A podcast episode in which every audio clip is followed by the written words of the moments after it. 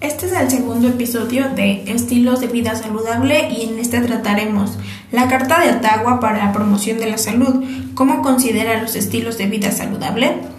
La promoción de la salud consiste en proporcionar a los pueblos los medios necesarios para mejorar su salud y ejercer un mayor control sobre la misma para alcanzar un estado adecuado de bienestar físico, mental y social.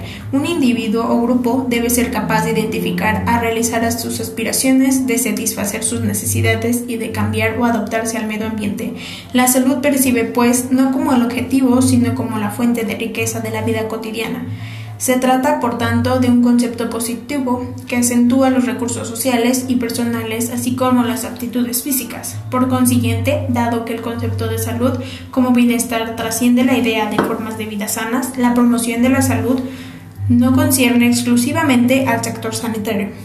Para promover la salud se debe ir más allá del mero cuidado de la misma. La salud ha de formar parte del orden del día de los responsables de la elaboración de los programas políticos, en todos los sectores y a todos los niveles, con objeto de hacerles tomar conciencia de las consecuencias de sus decisiones pueden tener para la salud y llevarles así a asumir la responsabilidad que tienen en este aspecto. La política de promoción de la salud ha de combinar enfoques diversos, si bien complementarios, entre los que figuran la legislación, las medidas fiscales, el sistema tributario y los cambios organizativos. Es la acción coordinada la que nos lleva a practicar una política sanitaria de rentas y social que permita una mayor equidad. En esta conferencia se define promoción de la salud como el proceso de capacitar a la población para que aumente el control sobre su propia salud y la mejore. Se definen unos prerequisitos para la salud. Cualquier mejora de la salud ha de basarse en ellos. Paz, educación, vivienda, alimentación, renta, un ecosistema estable, justicia social y equidad.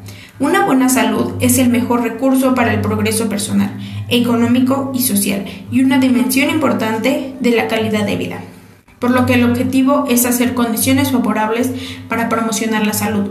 Se insiste en que la promoción de la salud exige acción coordinada de gobiernos, sectores sanitarios y otros sectores sociales y económicos, autoridades locales, industria y medios de comunicación. Los estilos de vida han sido considerados como factores determinantes y condicionantes del estado de salud de un individuo. La Carta de Ottawa para la promoción de la salud considera los estilos de vida saludable como componentes importantes de intervención para promover la salud. La salud se crea y se vive en el marco de la vida cotidiana en los centros de enseñanza, de trabajo y de recreo.